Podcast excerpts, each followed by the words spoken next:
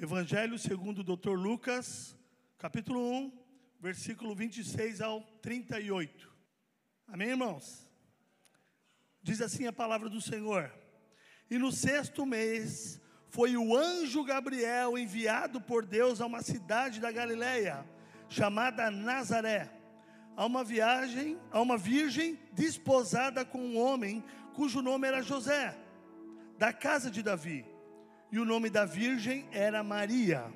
E vindo o anjo Gabriel até ela, disse: Salve, agraciada, o Senhor é contigo, bendita és tu entre as mulheres.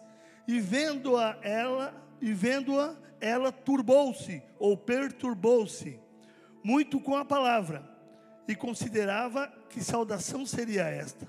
Disse-lhe então o anjo, o anjo Gabriel: Maria, não temas porque achaste graça diante de Deus. E eis que em teu ventre conceberás, e darás à luz a um filho, e chamarás o seu nome Jesus. Este será grande, e será chamado Filho do Altíssimo, e o Senhor Deus lhe dará o trono de Davi, seu pai, e reinará eternamente na casa de Jacó, e o seu reino não terá fim. E disse Maria ao anjo: Como se fará isto? Visto que não conheço homem algum? E respondendo o anjo, disse-lhe: Descerá sobre ti o Espírito Santo, e o poder do Altíssimo te cobrirá com a sua sombra. Por isso também o santo que de ti há de nascer será chamado filho de Deus. E eis que também Isabel, tua prima, concebeu um filho em sua velhice, e este é o sexto mês para aquela que era chamada estéril, porque para Deus nada é impossível. Versículo 38. Disse então Maria: Eis aqui, serva do Senhor, cumpra-se em mim segundo a tua palavra. E o anjo ausentou-se dela. Amém? Esse é um texto muito conhecido por todos nós, graças a Deus por isso.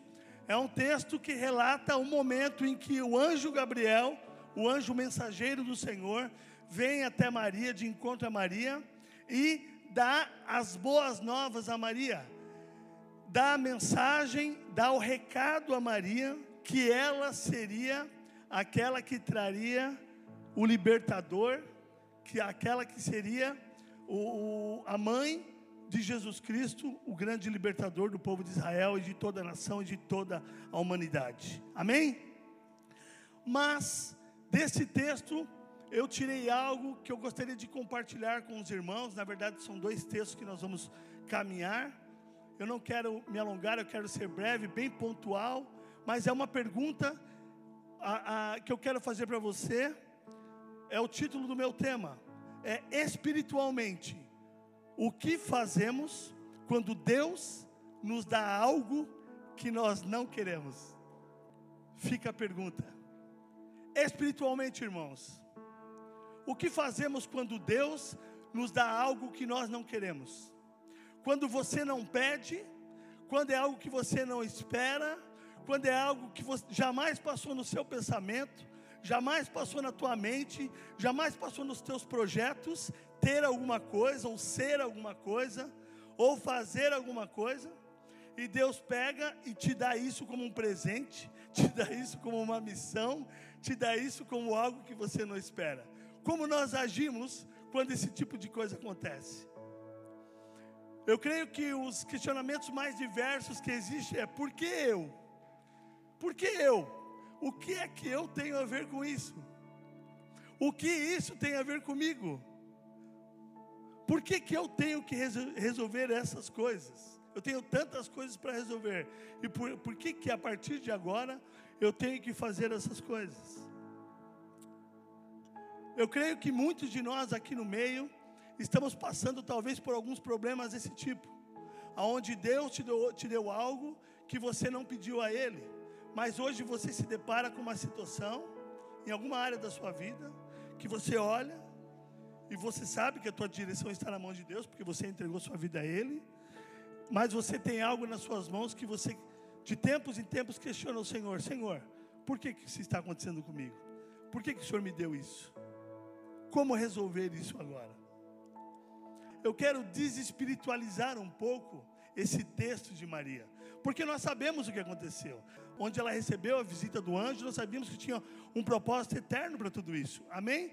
Mas vamos colocar isso de uma forma natural, olhando com os olhos naturais. Imagine Maria, uma jovem, né, com seus planos, com seus projetos, fazendo corte com o irmão José há um bom tempo já, os dois levando a corte extremamente a sério, estavam já no momento de noivado, né? Então eles estavam se preparando para um casamento. Eu creio que eles faziam projetos, faziam planos, como todos nós, né?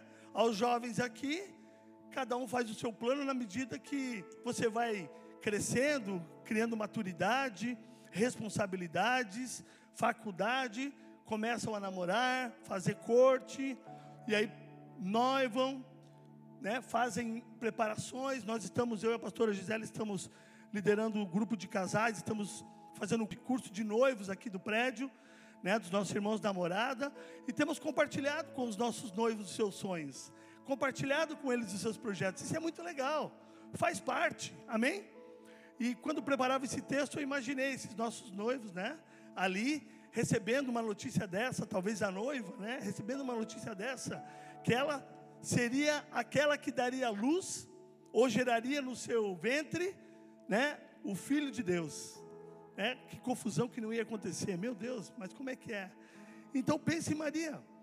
Então nós até é, não questionamos, eu acho que nós não podemos nem questionar o, o, a reação dela quando o anjo veio falar com ela, porque no versículo 34, ela pergunta para o anjo assim: ó, como se fará isso? Como é que isso vai acontecer? se eu sou virgem? Como que isso vai acontecer? E ele explica que o Espírito Santo de Deus viria até ela, cobriria ela, né? E, enfim. Mas ela questiona. Um anjo na sua frente, falando algo da parte de Deus, e ela se questiona. E vejam só, no contexto histórico do, da época, no momento em que isso aconteceu, ela ainda tinha um grande problema, que era que se quando ela fosse anunciar ou as pessoas descobrissem que ela estava grávida, a lei dizia que uma mulher pega em adultério deveria ser morta por apedrejamento. Amém? Se ela aparecesse grávida sub, sem casar, subentende-se que ela adulterou. Amém? Então ela corria risco de vida. Então ela recebeu um presente de Deus, aonde isso podia levá-la à morte. Né? Como se não bastasse ainda isso, ela tinha um outro problema que ela tinha que resolver. Que era o quê? Falar para o seu noivo José que ela estaria grávida. Mas que era para ele ficar tranquilo. Porque o pai era Deus. Situação tranquila. Vejam só o presente que Deus estava dando para Maria. Ela saiu de uma posição confortável, uma posição tranquila, de planos, projetos com o seu noivo para uma situação completamente. Ela não sabia nem o que fazer. E eu vejo que muitos de nós, irmãos, muitas vezes, estamos aqui passando novos momentos com Deus, novos momentos em nossas vidas, onde nós fomos resgatados, arrancados da mão do inferno, do diabo, né? Fomos tirados do reino das trevas, transportados para a maravilhosa luz de Cristo. Estamos vivendo momentos maravilhosos, mas durante essa caminhada, estamos sendo agraciados por Deus por alguns presentes, algumas coisas que Deus tem nos dado, e muitas vezes nós não entendemos, talvez até pela imaturidade espiritual, pela imaturidade que nós temos ainda de caminhada com Cristo, nós não entendemos algumas coisas que possivelmente recebemos da parte do Senhor. E vamos diretamente questionando o Pai, mas como isso vai acontecer? É, como o Senhor quer que eu me torne uma pessoa desse nível? Como o Senhor quer que eu faça isso, faça aquilo? Preste atenção. Você entregou sua vida para Deus. Você entregou seus caminhos para o Senhor. E Ele está com tudo na palma das suas mãos. Ele não perdeu o controle de nada. Ele está entregando coisas para você, para te aperfeiçoar. Ele está te fazendo é, desafios para aperfeiçoar a tua vida, para te moldar, para fazer com que você passe pelos processos. Porque veja bem, Deus colocou Maria numa situação, digamos assim, no popular, de saia justa. Amém? Mas ele também já estava trabalhando do outro lado. Vamos ver o texto que está em Mateus, capítulo 1, versículo 18 a 25.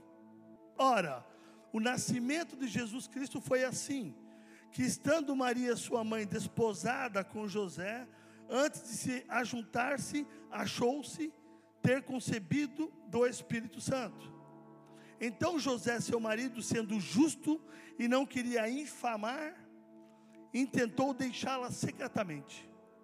E pensando ele nisto, eis que um sonho lhe apareceu, um anjo do Senhor dizendo: José, filho de Davi, não temas receber a Maria, tua mulher, porque o que ela, o que nela está sendo gerado é do Espírito Santo. E dará a luz a um filho, e chamarás o seu nome Jesus, porque ele salvará o seu povo dos seus pecados. E tudo isto aconteceu para que se cumprisse o que foi dito da parte do Senhor pelo profeta, dizendo: Eis que a virgem conceberá e dará luz a um filho, e chamarão seu nome Emanuel, que traduzido é Deus conosco. E José, despertando, acordando do sono, fez com que fez como o anjo do Senhor lhe ordenara, e, e reconheceu a sua mulher e aceitou a sua mulher e não a conheceu até que deu à luz o seu filho primogênito e pôs-lhes seu nome Jesus. Amém? Veja que maravilhoso. Maria descansou no Senhor. Ela recebeu a informação do anjo e ela, obviamente, que se viu naquele, naquele momento, como, como tudo isso vai acontecer, posso ser morta por apedrejamento, preciso falar com José, mas como Deus estava preparando algo, algo maravilhoso, ele já envia o anjo para que o anjo vá até José e fale para José o que José deveria fazer. Então, depois desse texto, eu consigo ver que Deus ele nos tirou de algum lugar onde nós jamais imaginávamos que nós estaríamos e muitos de vocês estavam em lugares terríveis, assim como eu, e eu jamais imaginei sair de lá e vir para um lugar melhor. E Cristo me alcançou, Cristo veio até mim um dia, Cristo foi até você um dia. E naquele dia em que você creu e confessou Jesus como Senhor e Salvador da sua vida, algo começou a mudar. Filipenses 1:6 nos dá a condição e a certeza do seguinte: tendo por certo isto mesmo, que aquele que em vós começou a boa obra, a aperfeiçoará até o dia de Cristo Jesus. Amém, irmãos? Então, Cristo, ele começou uma boa obra na minha e na sua vida. Deus começou algo na vida de Maria. Deus começou algo na vida de José. E Deus não ia colocar eles em apuros tiveram dificuldades, tiveram que fugir, tiveram que escapar, tiveram que fazer várias coisas, tiveram esse neném em local onde eles não imaginavam, talvez nunca premeditaram ter um filho num, num, num, num local daqueles, mas enfim, eles confiaram no Senhor. Eu aprendo com eles que nós devemos confiar em todo o tempo no Senhor, porque o Senhor começou uma boa obra na minha e na sua vida, e Ele vai aperfeiçoar até a vinda de Jesus Cristo, porque a salvação na minha e na sua vida, irmãos, foi apenas um ajuste de rota, glória a Deus por isso. Mas a salvação não é o fim, não é o objetivo final.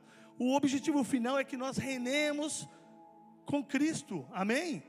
E já aqui na terra, que nós reinemos aqui na terra. Mas para que, isso, que isso aconteça, nós precisamos ser aperfeiçoados. Quantos de nós possivelmente já não passamos por situações assim? Situações difíceis desde a conversão até hoje, onde Deus te entregou coisas, Deus te chamou para algo que você jamais imaginou, e você questionou o Senhor: Senhor, mas por que isso? Minha vida estava indo tão bem, as coisas estavam indo tão tranquilas, por que, que isso está acontecendo? A palavra de Deus diz que o melhor é para os seus filhos, e eu te pergunto, Senhor, por que, que o meu casamento, neste momento, ele está indo a pique?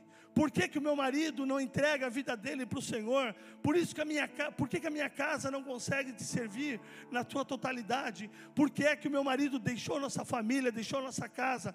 Hoje me encontro com contas para pagar, com os filhos para administrar. Eles não estão aceitando. Por que, Senhor, que isso está acontecendo na minha vida? Ou talvez você recebeu um diagnóstico do médico que já é um atestado de óbito antecipado pelo fato de aquele diagnóstico ser algo terrível aos olhos da medicina. E você vê, mas Senhor, por que isso? Por que isso está acontecendo na minha vida?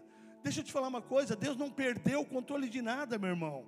Ele está te testando, Ele está te, te, te, te, te provando para poder te aprovar, para ver até onde vai a tua fé nele, para ver como é que você se compara, como é que você se comporta diante a, a dificuldade, situações difíceis da sua vida.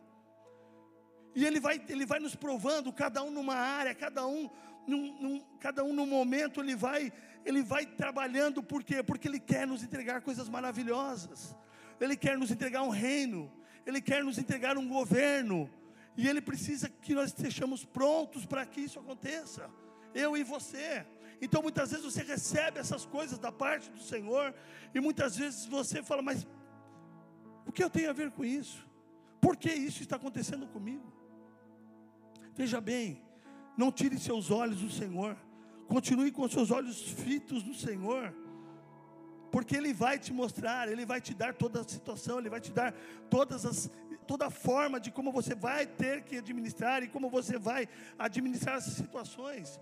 Ou talvez você que foi muito bem recebido na sua célula, você chegou lá em cangalhos, chegou lá todo quebrado, né? sem esperança, sem expectativa nenhuma. Você foi para o encontro com Deus, foi para a célula, foi bem recebido, está sendo bem cuidado, foi bem cuidado, e num dado momento, o teu líder ele te chama e fala assim: escuta, eu quero te fazer um desafio. Vamos nos preparar para entregar uma liderança na sua mão. Vamos multiplicar a nossa célula. Eu vejo que você pode ser esse líder de célula que vai dar continuidade ao nosso trabalho. E aí você fala: eu? Mas eu não consigo nem cuidar da minha vida direito, como é que eu vou cuidar da vida dos outros? Eu não quero isso para mim. Eu não quero, eu quero ficar aqui na minha, na minha condição de membro. Está muito bom assim estou recebendo aqui todo o alimento, participo, ó, oh, participo até do quebra-torto, trago os meus lanches, sempre estou envolvido, mas liderar, liderar, eu não, isso aí, eu não, eu, como é que eu vou lidar com tudo isso? Como é que eu vou trabalhar? Eu não sei fazer isso.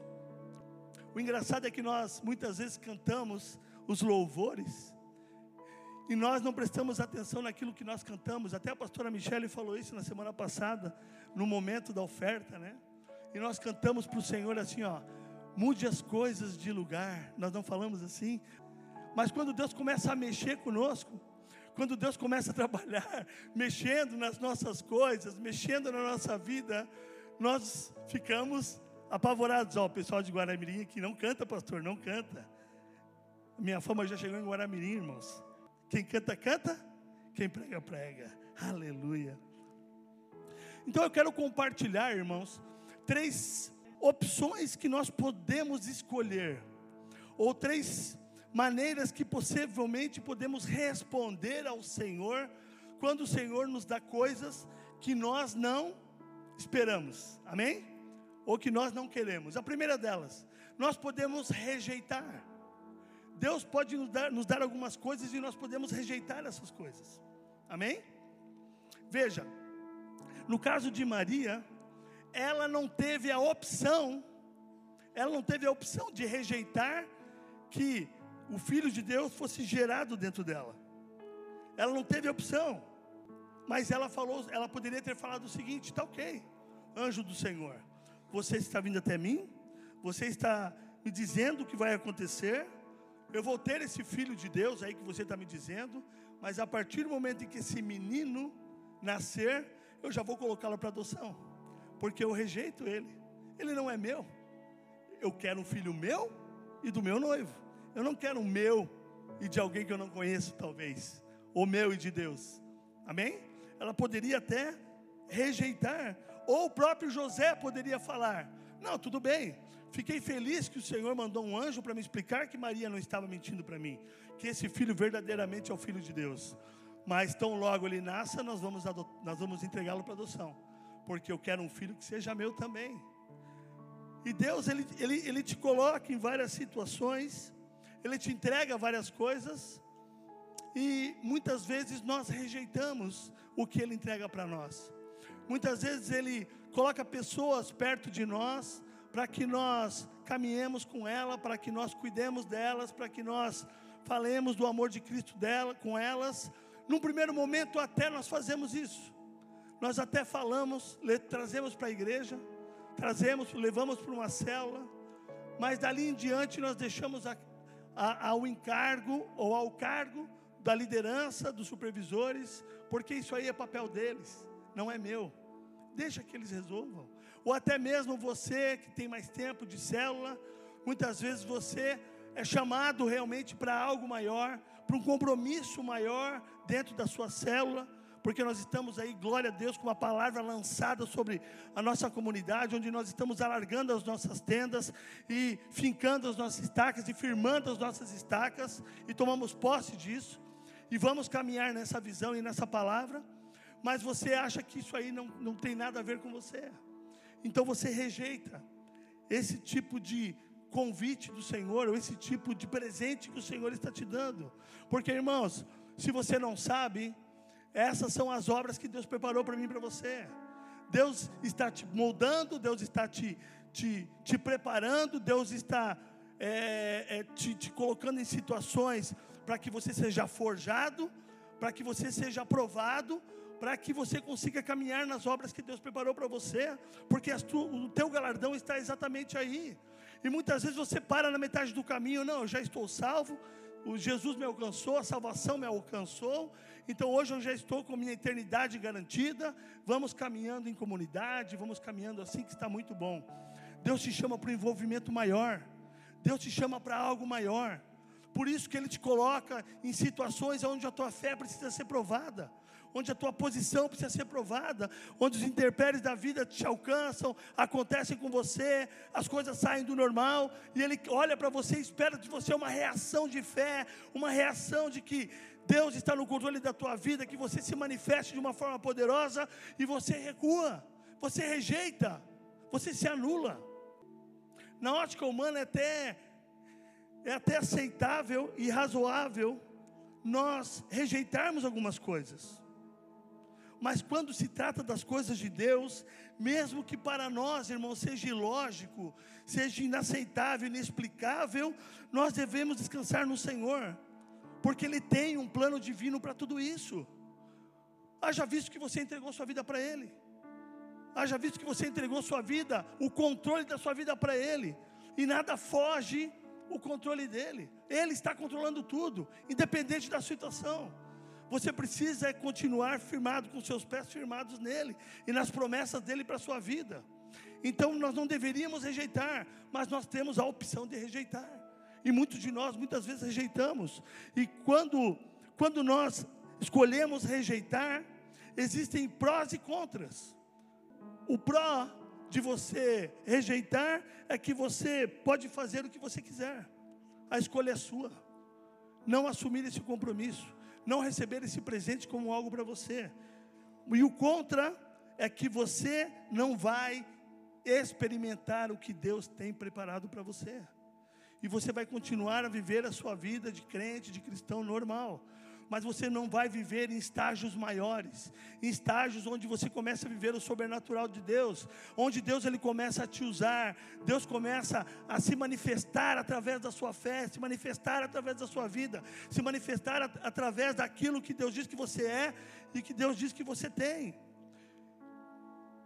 Então você tem a opção, ou rejeitar, e ficar na, na condição, na condição de ser um membro normal, ou realmente assumir e, vou, e viver e viver essa verdade. Presta atenção, irmãos. Deus ele não tenta ninguém. Deus ele não tenta seus filhos. Quem tenta é o tentador, é o diabo. Deus ele prova seus filhos. Ele está nos provando o tempo todo para que nós nos tornemos homens e mulheres maduros espiritualmente para que ele cada vez mais ele possa nos usar de uma forma maior e melhor. Então, quando as coisas acontecem em nossas vidas, é porque nós estamos sendo provados para sermos aprovados. E Deus ele vai colocando as coisas na nossa frente. E nós muitas vezes rejeitamos essas coisas. Não deveríamos, mas acontece. Segundo ponto, nós temos a escolha de negligenciar. Deus nos dá presentes que muitas vezes não pedimos e nós temos a escolha de negligenciar. Negligenciar significa desleixo, descuido, falta de zelo, falta de aplicação ao realizar determinada tarefa, é agir com irresponsabilidade ao assumir um compromisso. Então, negligenciar pode ser uma opção quando você não consegue rejeitar. Quando Deus te dá alguma coisa, quando Deus coloca alguma coisa na tua mão, quando Deus coloca alguma coisa na tua vida e você não tem a opção de rejeitar. Veja Maria, Maria não teve não teve a opção de rejeitar. No versículo 31, o anjo falou assim, ó: "Você conceberá um filho". Ele não perguntou para ela assim, ó: "O que você acha de você dar à luz a um filho?"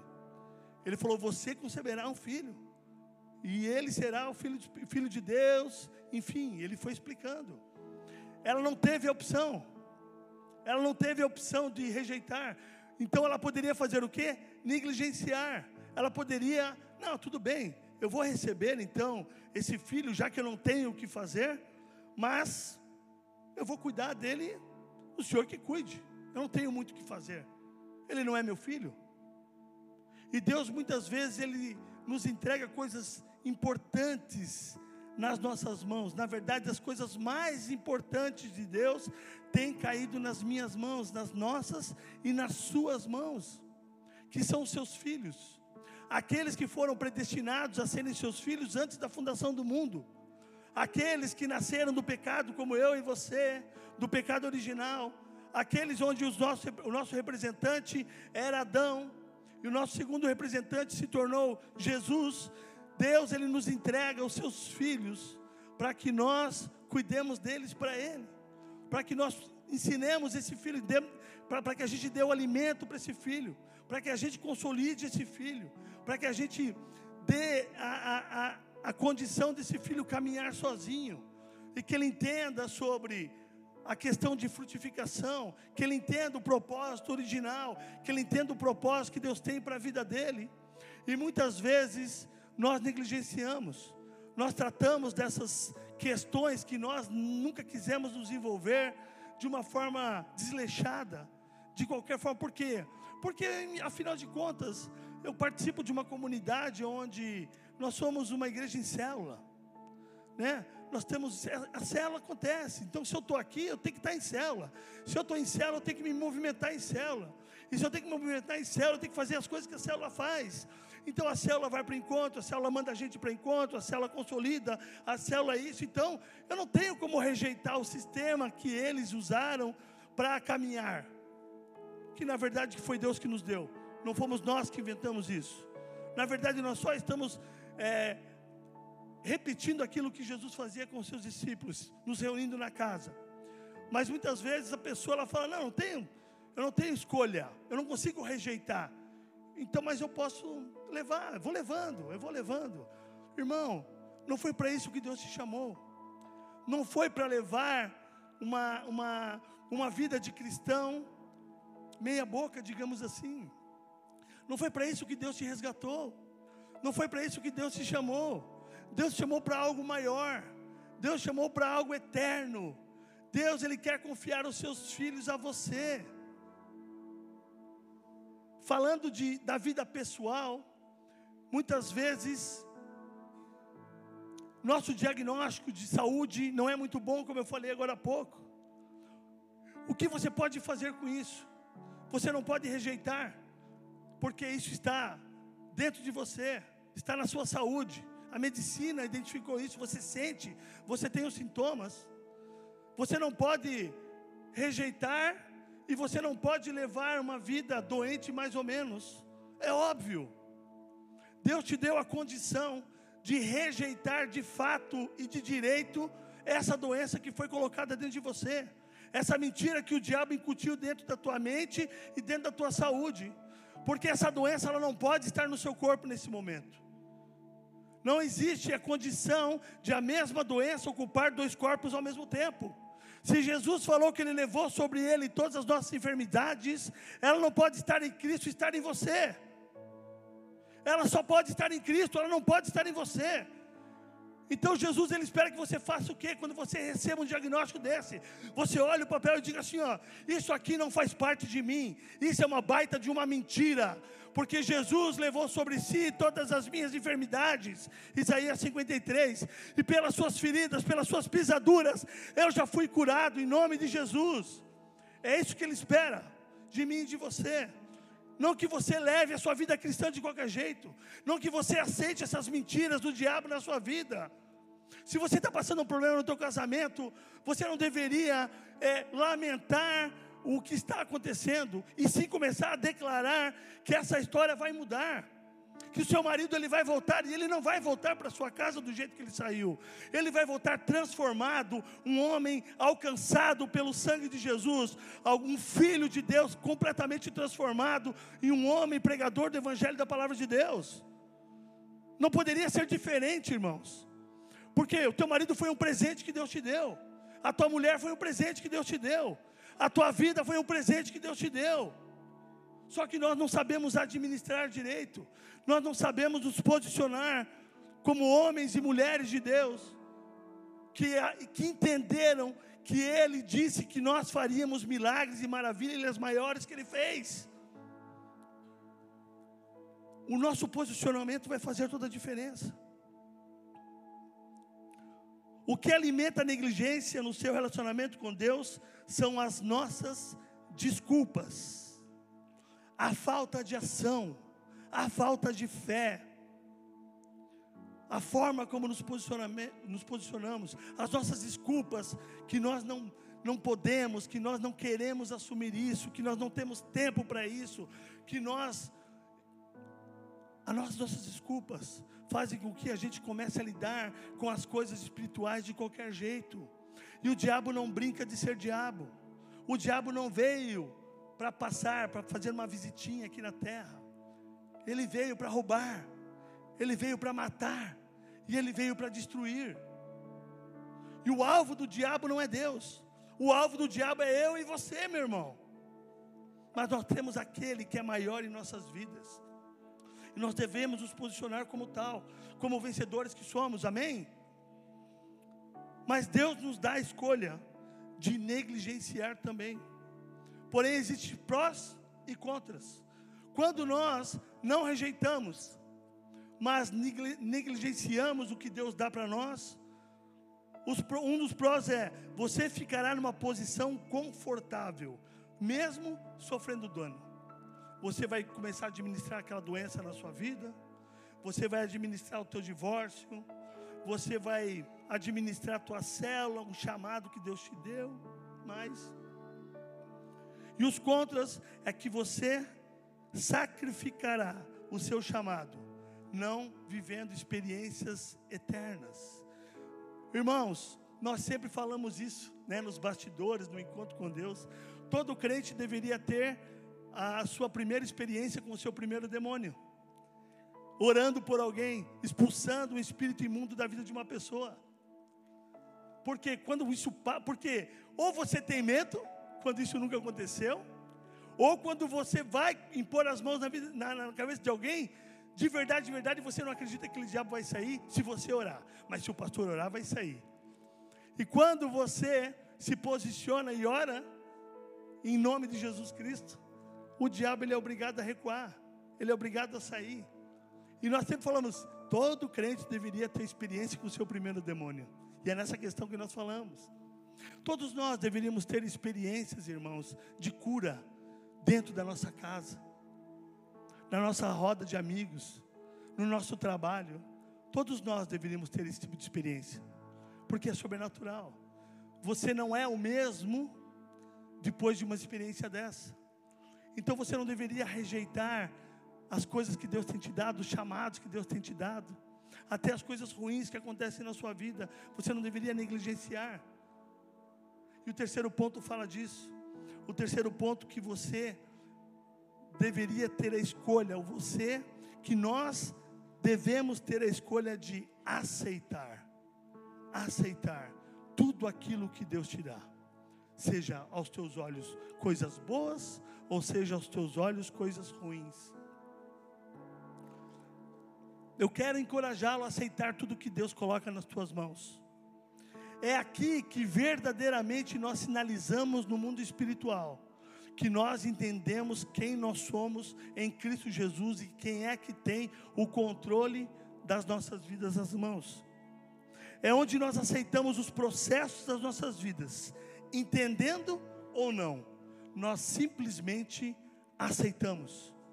Aceitamos aquilo que Deus está nos dando, aceitando aquilo que Deus colocou para nós. Se Deus, se, se Deus permitiu que algo ruim esteja acontecendo na sua vida, se posicione.